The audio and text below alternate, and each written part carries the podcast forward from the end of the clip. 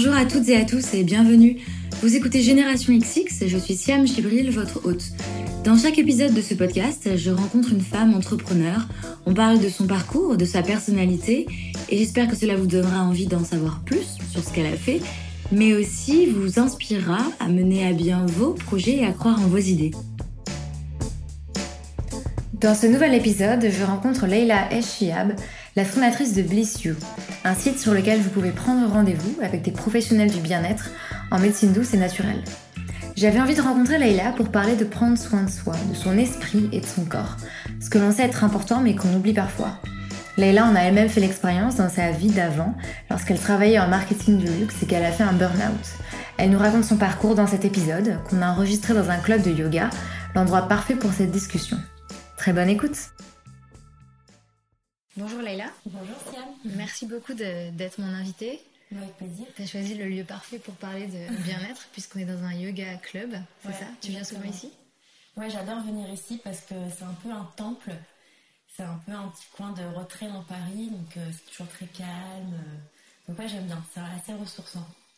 On va reparler de bien-être, mais pour te présenter, euh, j'aimerais revenir sur un article, enfin sur une série d'articles que tu as publié sur Medium, qui est donc une plateforme de, blogging. Euh, et le premier article euh, s'intitule Commencer par le début.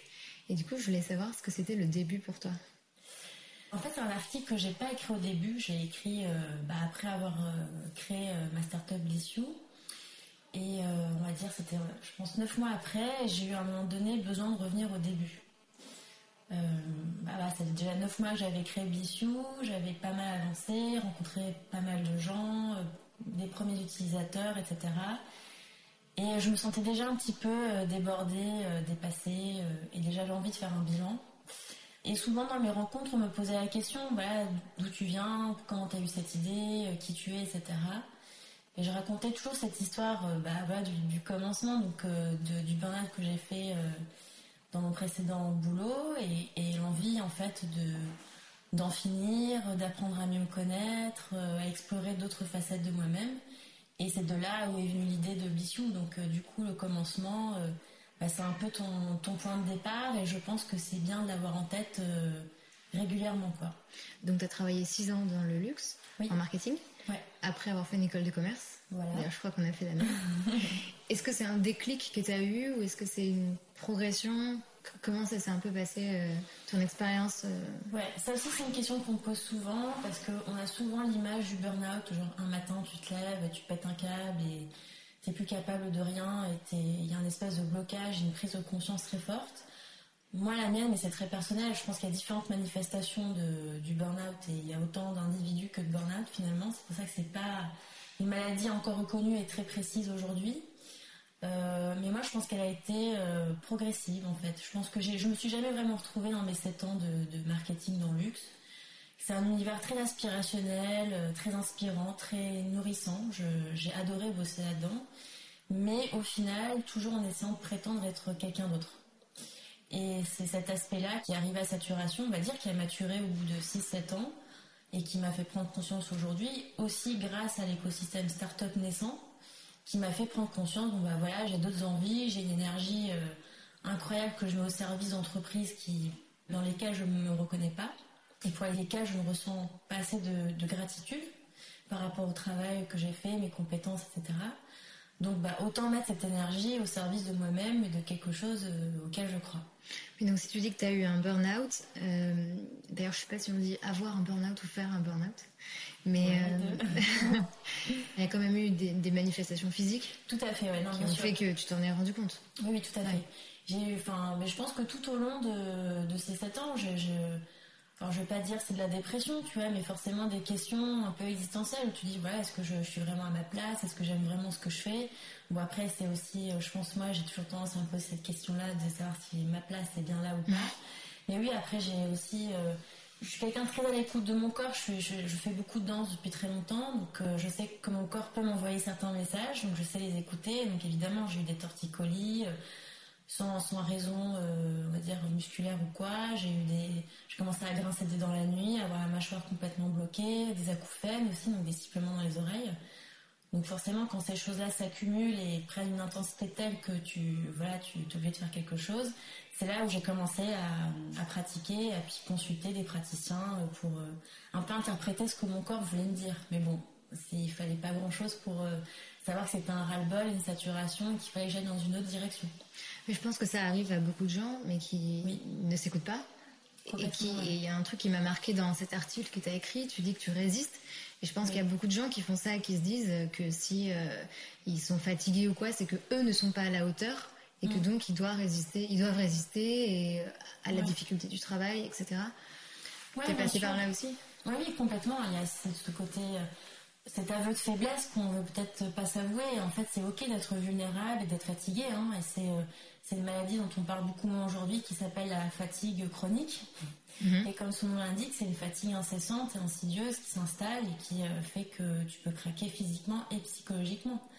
Donc, euh, on, a la chance d'avoir un corps qui est plutôt bien foutu. Enfin, la nature nous envoie des, messages et on n'est pas capable de les décrypter pour des raisons euh, différentes de statut social, de, enfin oui, toutes ces, toutes ces choses-là. Donc, je pense que mais aujourd'hui, aujourd'hui, tu dis euh, c'est ok d'être fatigué, c'est ok d'être vulnérable. Mhm. Mais à l'époque, tu te le disais. Qu'est-ce qui t'a un peu, euh, est-ce que c'est venu de toi-même parce que tu avais cette maturité, mhm. ou est-ce que tu as, vu d'autres gens qui t'ont peut-être orienté vers ce constat Ouais, je pense que c'est le côté maturité, parce que là, au bout de 7 ans, euh, à force de poser les mêmes questions, bah, il faut bien te rendre à l'évidence. Et je pense, oui, une certaine forme de j'avais 30 ans, 31 ans, donc euh, forcément aussi à ce âge-là, tu te dis, bon bah je, vais peut-être commencer à faire vraiment quelque chose de ma vie qui fasse sens. Et puis, euh, pas forcément le modèle dans mon entourage proche, dans mes amis ou, autres, mais plus des lectures aussi qui, qui m'ont orienté. Et puis la rencontre avec des praticiens en médecine, en médecine douce qui m'ont un peu éduqué, on va dire, un peu élevé à, voilà, c'est ok d'être fatigué, c'est ok d'avoir envie d'autre chose. Puis la vie est courte, donc t'as pas de t'as pas d'enfant, t'as pas de dette, euh, t'es encore jeune, euh, tu as 30 ans, donc euh, enfin vas-y fonce quoi. Tu parles des médecines douces, tu parles aussi des bienfaits du yoga, de la méditation. C'est des pratiques dont on parle beaucoup. Et au-delà de l'effet de mode, comment est-ce que toi, ça a réussi à avoir un impact sur toi? Parce que la méditation, enfin, moi aussi, je me dis, c'est génial. tout le monde télécharge une app, on le fait une fois, deux fois, puis on se dit, en fait, ça me fait rien. Ou alors, on continue pas. Comment est-ce que toi, tu as, tu t'es vraiment accroché et et un peu de combien de temps tu as ressenti vraiment les effets? Alors, euh, ouais, moi c'est vrai que je suis rentrée euh, dans les médecines douces euh, par le yoga d'abord. Puis le yoga, c'est une branche très large, donc forcément il y a de la méditation dedans, il y a beaucoup d'autres choses, du massage aussi. C'est un art de vivre. Donc du coup, ça touche à tout, sur tous les plans énergétiques, tous les plans subtils du corps. moi, je trouve qu'il faut s'explorer en fait. C'est euh, comme la vie, hein, c'est une expérience infinie, donc il faut euh, faire différentes expériences pour trouver euh, le professeur, le maître en méditation qui va vraiment te faire décoller et te faire comprendre les bénéfices d'une telle pratique. Après, il y a aussi la discipline, ça c'est sûr. C'est-à-dire qu'à un moment donné, il faut en avoir envie et donc ne pas abandonner, ne pas se décourager. Mmh. Euh, et accepter parce qu'il y a des gens qui disent ouais, j'ai pas très bien médité aujourd'hui, mais en fait il n'y a pas de bonne ou de mauvaise méditation. Le simple fait d'avoir pris 10 minutes dans ton silence intérieur pour euh, faire le, pas le vide, mais en tout cas pour essayer de, de te reconnecter à toi-même, c'est déjà beaucoup. Après, arrêter le flot des pensées, c'est impossible humainement. Mais en tout cas, être dans le dans l'essai, dans l'expérience, c'est déjà. C'est déjà faire un peu. C'est déjà de la méditation on prend tellement peu de temps pour soi au jour le jour que de prendre 10 minutes le soir, le matin, entre midi et deux, enfin peu importe, c'est mm. déjà un premier pas énorme. Après, euh, je pense qu'au fur et à mesure, la discipline, elle se fait euh, naturellement, euh, de manière organique. Mais je pense que, enfin moi par exemple ce qui m'a beaucoup aidé, c'est les retraites, parce qu'on est dans une immersion totale. Et donc d'aller dans un monastère ou un ashram ou peu importe, pas forcément quelque chose d'hyper radical et d'hyper différent, mais déjà ça, ça t'éduque. Et c'est vraiment quelque chose qu'on n'a pas appris euh, mmh. ni dans nos familles, ni dans notre enfance, ni à l'école, même entre amis. Enfin, je pense que c'est vraiment ce, cet apprentissage personnel euh, qui déjà nous conforte et nous gratifie, parce qu'on a cette curiosité aussi d'aller tester ces choses-là mmh. et d'apprendre par nous-mêmes. Donc, euh, enfin, voilà, je pense que c'est en faisant ça qu'on installe quelque chose de, de durable et de d'efficace. Et donc ça, tu l'as fait euh, te tourner vers les médecines douces, pardon, le yoga, tu l'as fait au moment où ta réflexion se, se précisait que tu voulais faire autre chose Ou est-ce que tu as démissionné? Comment ça s'est passé du coup l'après mince, il faut que je fasse quelque chose? Bah, Déjà, au fond moi, je savais que je n'étais pas carriériste. Je n'avais pas envie d'une carrière euh, dans une grande boîte. Euh, je ne trouvais pas des modèles euh, auxquels m'identifier. Donc, je savais que je ne ferais pas carrière dans, une boîte. Mhm. Je savais que je voulais monter mon propre projet, etc. Donc, je me suis formée à The Family. J'ai fait la saison 1 de Coup d'État, qui m'a un petit peu aussi initiée au mindset entrepreneurial. Mhm. Euh, qui était une très bonne formation pour ça et qui m'a donné les clés, aussi la confiance en moi pour me dire, bah, il y en a d'autres qui l'ont fait, je peux le faire aussi.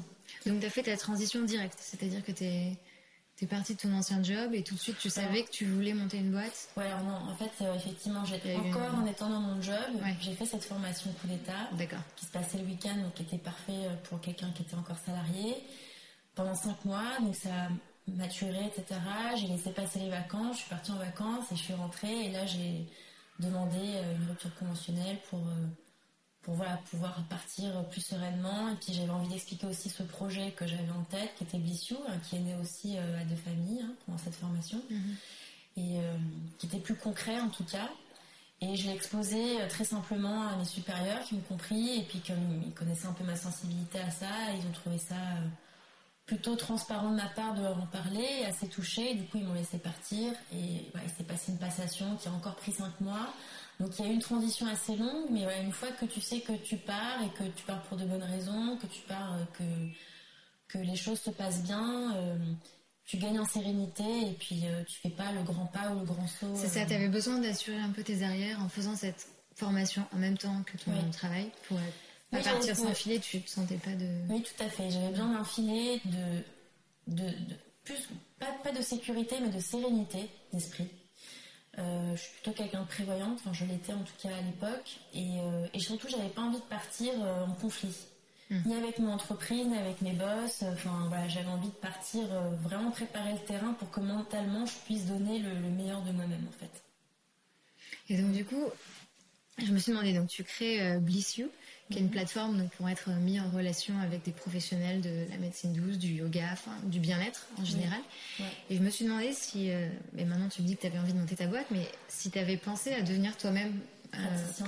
Ouais. ouais. bien sûr. Je, après, je, je sais toujours pas quoi. Mhm. Il y a tellement de formations que j'ai envie de faire euh, que j'ai pas encore arrêté. Euh, mais bon, j'ai ma petite idée. Le yoga, c'est vraiment quelque chose qui m'a beaucoup euh, enfin presque presque sauvé quoi parce que j'ai aussi euh, cette tendance à écouter mon corps etc je sais que le corps c'est un outil un support euh, pour le mental. Donc je pense que je ferai une formation en ligne yoga parce que c'est un type de yoga très doux qui me parle beaucoup qui est assez puissant émotionnellement je pense que je ferai à terme, mais euh, j'ai eu envie aussi de me nourrir et de, de faire toutes ces rencontres que, que j'ai pas fait auparavant et qui sont des, des, des personnes aux antipodes, euh, des, des personnes que j'ai côtoyées dans ma vie d'entreprise. bien sûr. Donc euh, j'avais aussi envie de faire ce chemin-là, de, de, de peut-être croiser quelqu'un qui pourrait me motiver pour une formation ou autre. Et, enfin voilà, c'est pour un avenir moyen, moyen proche. Donc tu crées ta, ta start-up. Le deuxième article que tu as publié s'appelle Mon job, ma thérapie. Tu m'en dis plus Ouais, mon job, ma thérapie. Euh, c'est un très bon titre. Ouais, ouais. C'est marrant. Ouais, non, c'est quelque chose que j'ai ressenti très fortement. Euh, bah, pareil, je pense au même moment où j'ai écrit le, premier épisode, commencé par le début, où euh, je me suis dit, bon, ok, tu lances une start-up, donc bah, tu as toutes tous les objectifs d'une start-up à remplir, il faut, faut avoir une équipe, être rentable mais c'est aussi une, un passage, une parenthèse de ma vie qui est importante, euh, qui n'est pas que orientée business, euh, qui est faite de, de, rencontres, de nourriture, de et d'éducation. Je, je, fais ma propre éducation, enfin je refais mon éducation, j'apprends beaucoup sur moi-même et, euh, et, je me redécouvre. Et c'est, je vais pas dire un prétexte bichou pour ça, mais en tout cas j'aime bien euh, euh, voilà, orienter mon, ma profession aujourd'hui sur, sur ce terrain-là de, de, de, développement personnel qui est, euh, qui est très important pour moi et qui va me permettre de poser Bissou et de le pérenniser aussi. Je représente une partie de la population qui a envie de mieux être, de mhm. mieux être. Donc j'incarne ces gens-là, ils sont très nombreux, ces gens de notre génération, donc, et même intergénérationnel, mais c'est important aussi pour moi d'être dans ce dans ce flow et dans ce process pour vraiment incarner ce que je fais avec Blissou. Et comment tu arrives justement à te à mieux te connaître hmm. tout en montant une boîte? Parce que comme tu dis, il y a le côté business où tu es prise dans... Enfin, monter une boîte, ça prend énormément de temps, tu as beaucoup de choses à gérer, hmm. tu dois faire connaître la plateforme, et comment est-ce qu'en même temps tu trouves quand même du temps euh, pour justement, euh, comme tu dis, te connaître, prendre du temps pour toi? Hmm. bah alors, je pense que de nature, j'ai plutôt tendance à m'oublier, et c'est d'ailleurs pour ça que j'ai abouti à un burn-out en entreprise. Euh, j'arrive pas trop à mettre mes limites, mes propres limites, surtout quand c'est passionnel, passionné et que j'ai plutôt une nature euh, à faire les choses avec une certaine forme de perfectionnisme. Donc du coup, euh, je pense que, j'ai dû m'autodiscipliner et limite me forcer à avoir ces périodes et ces moments de repli, de silence et donc les retraites que je fais plusieurs fois par an. Mm-hmm c'est euh, pour moi un outil aussi où je lâche prise, où je déconnecte complètement. Et ça me permet de créer un peu plus d'espace en moi, de, renourrir ma créativité, etc. Et de plus avoir la tête dans le guidon. Donc euh, ça passe par un côté où, ouais, aujourd'hui je me sens, ouais, je me force, exactement. Mais c'est, c'est un, un, mal nécessaire, quoi. C'est-à-dire que ça dépend comment on est, je pense. Mais voilà, personnellement, moi j'ai tendance à vraiment m'engouffrer euh, dans, dans, les choses et à aller au bout, au bout du truc. Et c'est vrai que avoir l'énergie d'un start-upper et l'énergie d'être dans le mieux-être, c'est presque deux choses pas compatibles. C'est ça qui est drôle dans ce que tu fais. Parce qu'en plus, dans le milieu entrepreneurial, alors quand je dis dans le milieu, c'est-à-dire dans toutes les conférences, les articles, enfin tout ce qui entoure un peu les startups, c'est quand même un milieu qui valorise énormément l'effort, euh, travailler beaucoup. Les gens d'ailleurs sont, sont contents de te dire qu'ils ont travaillé toute la nuit, etc. Et, alors, enfin, du coup, comment est-ce que toi tu, est-ce que tu te sens coupable parfois, ou est-ce que tu as dépassé ça et tu sais très bien que un corps sain, euh, c'est la clé de la réussite. je crois que tu en parles d'ailleurs, tu dis que la spiritualité c'est un élément de la réussite quand on monte une boîte. Ouais, complètement. Euh, bah, au départ, oui, je culpabilisais parce que j'étais à fond dans l'esprit startup et il fallait que je corresponde à, certains codes. Mm. Effectivement, comme tu dis, qu'il y a des, codes. Euh, bah, on vit pour sa boîte, hein, sa boîte passe avant soi-même. Euh, mais c'est pas viable sur la durée. Donc, je pense que j'ai dépassé ça aujourd'hui et que j'ai vraiment switché en me disant, bah, cette boîte, c'est moi en fait, c'est une partie de moi, c'est même un prolongement de moi, donc je ne peux pas me permettre aujourd'hui de, ne pas être dans les codes du bien-être. Une énergie que tu mets coûte que coûte pour servir des objectifs qui sont pas forcément les tiens, et que je comprends euh, complètement. Hein, c'est ce qui détermine euh, la volonté et puis la réussite euh, d'une startup. Hein. Une startup, elle doit réussir rapidement aujourd'hui pour être viable et crédible. mais voilà, je pense que moi j'ai renoncé à ce à ce côté-là pour être plus en harmonie aussi avec avec mon idéal de vie. Quoi, j'ai pas quitté, on va dire, une vie d'entreprise dans le luxe pour finalement ne pas m'autoriser à avoir cette liberté et puis cette cette ouais cette recherche. Donc je pense que enfin, j'ai revu mes ambitions à la baisse et euh, je me suis dit, euh, après tout, j'ai le temps. Je sais pas si c'est revoir les ambitions à la baisse ou je pense pas que ce soit ça. Je pense que c'est juste une ambition qui est différente. Hmm. Que comme tu dis, il y a ce modèle de start-up dans lequel euh, bah, peut-être qu'on donne sa vie pour la start-up, on décolle très vite, etc. Et puis il y a hmm. d'autres modèles d'entreprise qui sont différents. Mais effectivement, c'est peut-être pas ceux qui sont valorisés ou en tout cas qui sont mis en. Oui, oui, c'est vrai. C'est sûr. Après, euh, la presse ou quoi préfère toujours quelqu'un qui a levé 10 euh, millions d'euros en 3 mois que quelqu'un qui a mis plus de temps, qui a choisi d'être rentable plutôt que de lever. Euh, ouais, voilà. Après, c'est aussi un effet de mode la levée, hein, donc c'est pour ça qu'il faut pas trop se fier à l'actualité non plus. Mais oui, bah, voilà, je pense que c'est un choix, un choix de vie aussi. Hein. on peut vivre sa start-up différemment, on peut. Mais comme tu dis, c'est d'autres, une autre forme d'ambition, quoi. Mais et, puis plus le coupler à sa vie euh, perso et puis à l'idéal de vie qu'on a, enfin l'art de vivre qu'on a envie d'expérimenter. et toi, du coup, c'est quoi ton, ton art de vivre? Bah là, l'art de vivre, j'ai un peu redéfini en 2017 parce que j'ai passé une année 2016 euh, euh, très riche, avec beaucoup d'événements. J'ai essayé énormément de choses. Genre là, j'ai vraiment tout testé, tous les types d'événements, tous les types de formats qui pourraient convenir à Blessou. Puis j'ai un peu essayé d'exaucer tous mes rêves. Mhm. Euh, et donc je, me suis donné les moyens de le faire en fait. Donc j'ai vraiment euh, contribué à, mettre en place euh, tous mes rêves pour Mission en fait. Et là, 2017, c'est plus l'année, je pense, de, la mesure et, et du temps pour soi, quoi. Donc, j'ai peut-être plus envie de nature, plus envie de, parfois quitter Paris, de me retrouver dans des endroits qui me font plaisir, ouais, plus proche de la nature, plus proche de ma famille aussi, donner plus de temps aux gens que j'aime. Et finalement, c'est c'est pas une perte de temps en fait. Parfois, on a l'impression que que donner du temps aux autres, c'est pas s'en donner à soi-même ou pas en donner à son entreprise, mais en fait, euh, on reçoit tellement d'amour que finalement, c'est quelque chose que tu reverses et que et qui te nourrit aussi. Et par ce biais-là, tu es beaucoup plus efficace, euh, beaucoup plus créative. Donc euh, voilà, j'ai envie d'avoir cette dialectique en tout mhm. cas de manière plus fréquente dans ma vie. Mais comment t'expliques prendre, enfin comment t'expliques, qu'est-ce que tu en penses en tout cas?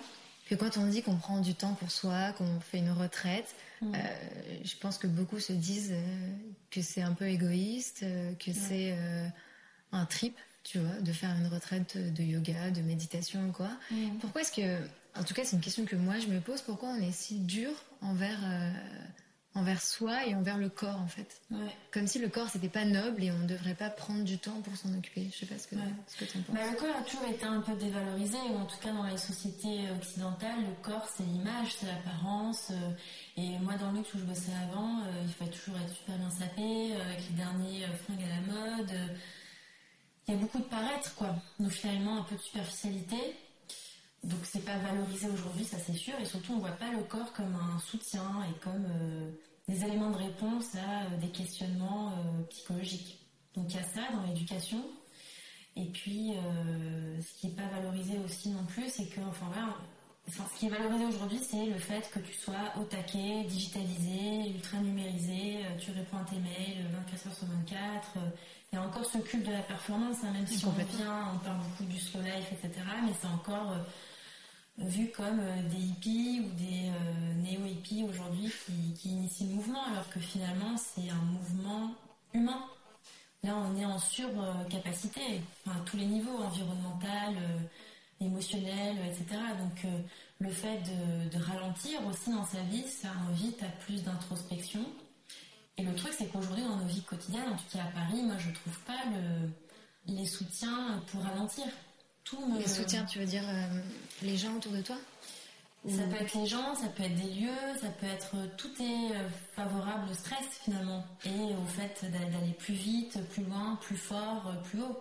Donc moi, la solution que j'ai trouvée, c'est de m'extraire de tout ça, qui est un quotidien quand même assez étouffant, pour, pour pouvoir vraiment donner les moyens de ralentir. Après, le danger, c'est quand tu reviens dans ta zone dans ton environnement euh, quotidien, c'est le, fait de perdre tout ça, mais il y a des ajustements qui se font et ça se fait au fur et à mesure. D'où euh, le fait de cultiver cette patience-là qui est très importante, je pense. C'est pas évident. On, évolue dans des environnements qui sont, euh, qui sont pas propices en tout cas à une certaine forme de, de ralentissement et d'énergie plus plus humaine quoi tout simplement. Et donc toi du coup tu le vois avec les clients de avec les gens qui viennent sur la plateforme sur Blissio est-ce que tu as des retours justement des praticiens de comment se sentent les gens, de ce qu'ils viennent chercher? Qu'est-ce qu'ils viennent chercher en fait, euh, la plupart du temps? Bah, Ils viennent chercher euh, de la détente.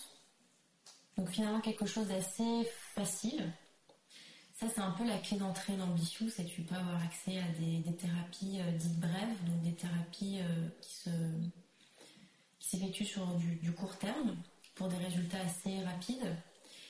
Et après, ça c'est la clé d'entrée. Et puis après, ils vont explorer d'autres choses. Donc, euh, ils vont explorer euh, peut-être euh, une cure de jeûne, par exemple. C'est des, gens qui vont entrer par des choses assez tendances, comme la méditation, le yoga évidemment, mhm. la naturopathie aussi ou l'hypnose. Et après, qui vont initier quelque chose, enfin des changements peut-être plus profonds et qui vont voyager dans diverses choses pour apprendre à mieux se connaître et puis finalement avoir des bénéfices plus profonds, plus durables. Donc euh, ouais, les retours qu'on me fait, c'est beaucoup de curiosité, des gens qui, qui ont envie d'appréhender euh, leur personnalité à travers autre chose que ce qu'ils connaissent. Porté par l'effet de mode aussi, j'imagine. En tout cas, le fait qu'on en parle plus, c'est que je sais pas, peut-être qu'il y a 10, 15, 20 ans, c'était moins, euh, on parlait moins de la méditation. je, sais pas. C'est sûr. Après, c'est aussi, c'est surtout beaucoup de trentenaires, quarantenaires qui vont sur mm. et c'est aussi des gens qui arrivent à des moments de leur vie où ils sont assez matures et où ils ont assez de recul pour se poser des questions et finalement se dire ils recherchent plus de sens dans leur vie. Et le sens, il passe ok par un job épanouissant, un travail épanouissant, mais aussi par un alignement avec qui tu es. Et souvent aujourd'hui, et moi c'est aussi ce que j'ai expérimenté personnellement, c'est on ne sait plus qui on est. C'est on a différents rôles à jouer, euh, de par notre formation, euh, d'école de commerce ou autre, enfin peu importe, mais on rentre dans des cases quand même sans, sans vouloir, sans, sans en avoir conscience. Et parfois on se rend compte qu'on a plus une âme d'artiste, qu'on a plus une âme de voyageur et que finalement ce qu'on fait aujourd'hui ne nous convient plus. c'est des âges où on a la force aujourd'hui de se poser la question, on a le courage de se dire ça ne me convient pas. Donc j'ai envie d'autre chose, donc qu'est-ce que je fais? Et ça passe forcément par ces thérapies-là, qui sont des thérapies euh, globales, quoi, qui parlent du corps, du cœur, de l'esprit.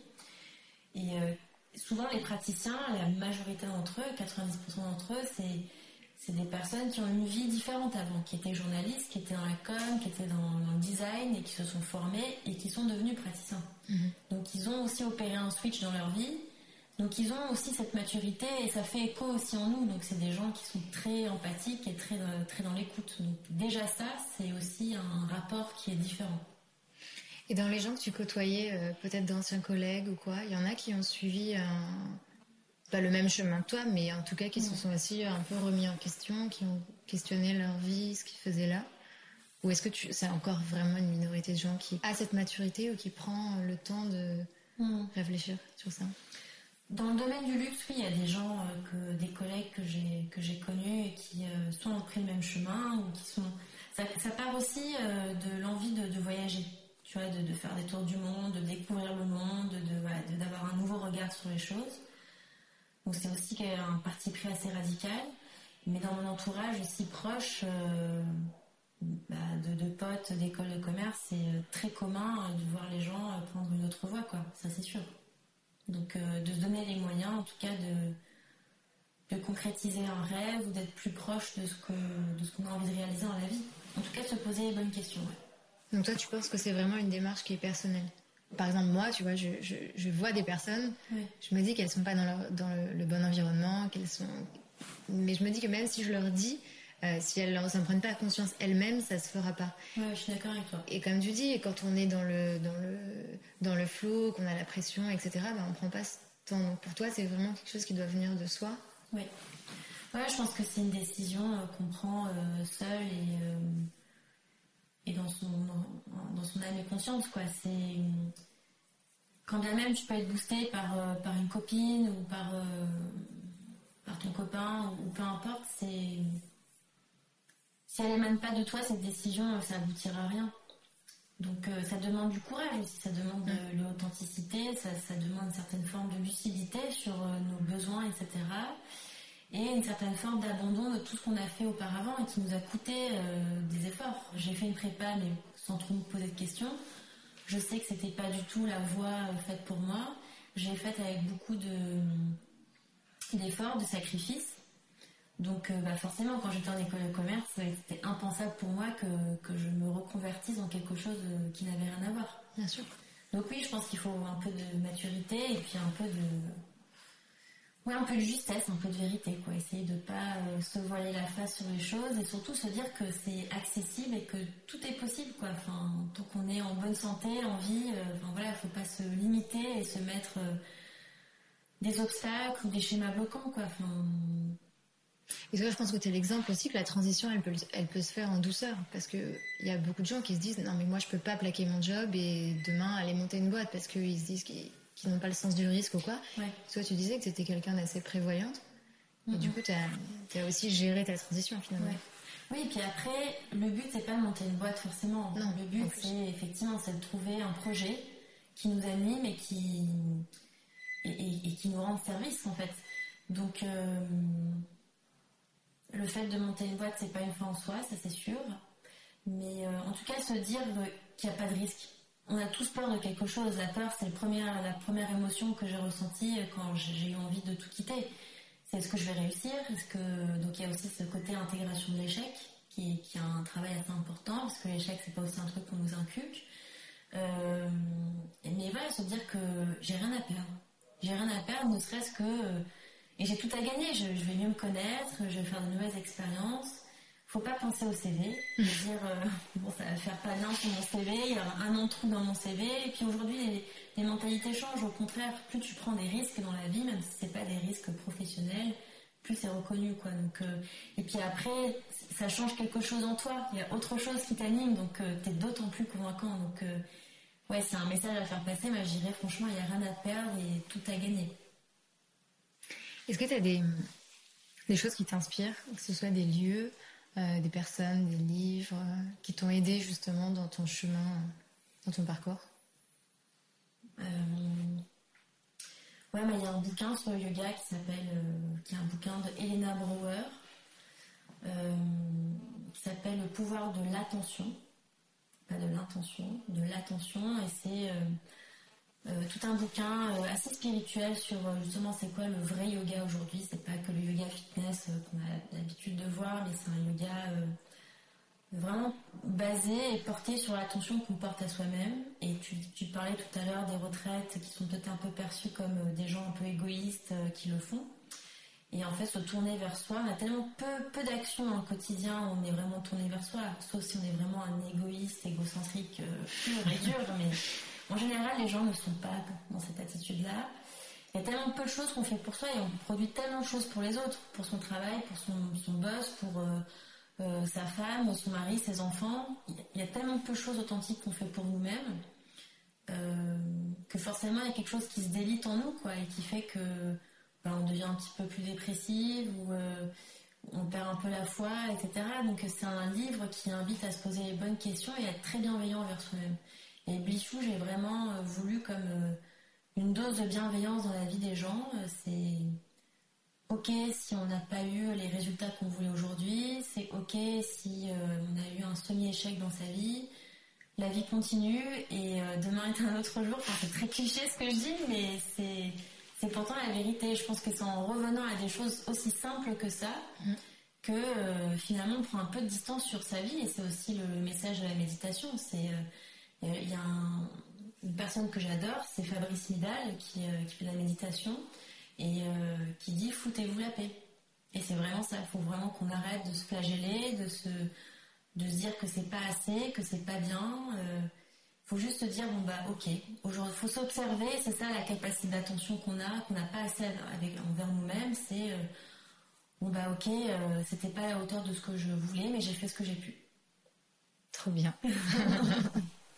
non, mais c'est vrai, parce qu'en fait, moi je me dis c'est la société qui nous met la pression, etc. Mais en fait, la premire pression, elle ouais, c'est nous-mêmes, bien, sûr, c'est nous qui nous la mettons euh, constamment, quoi. Mm. Et je sais que moi, je suis une personne qui culpabilise beaucoup parce que je veux être à la hauteur de beaucoup de choses, de mes parents, de l'éducation qu'on m'a donnée, des études que j'ai faites, etc.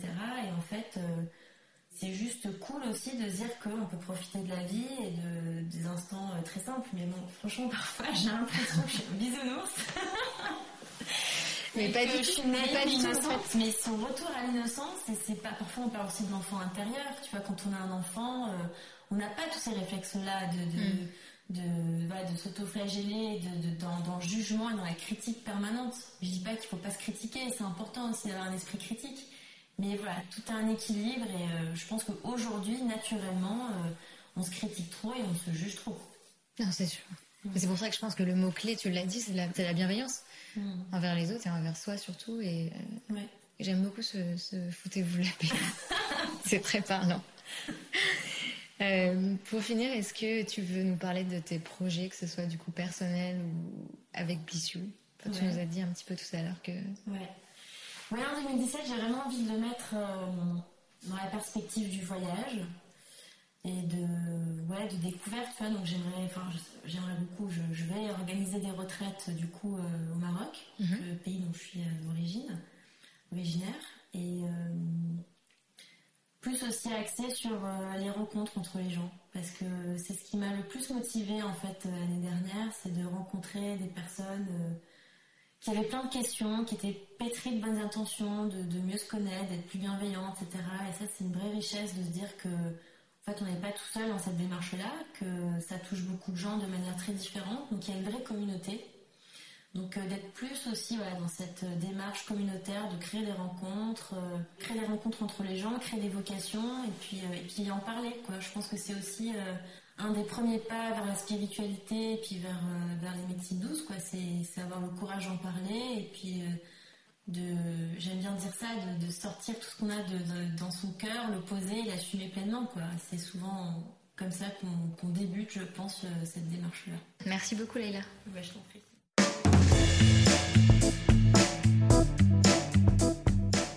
Merci beaucoup à Leïla de m'avoir fait confiance pour l'enregistrement de ce podcast.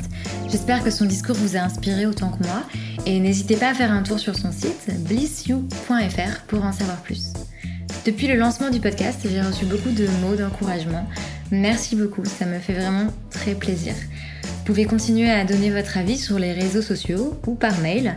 Vous pouvez aussi mettre des étoiles sur iTunes, 5 c'est bien, et en parler autour de vous. Merci encore et à très vite pour un nouvel épisode de Génération XX. Bye bye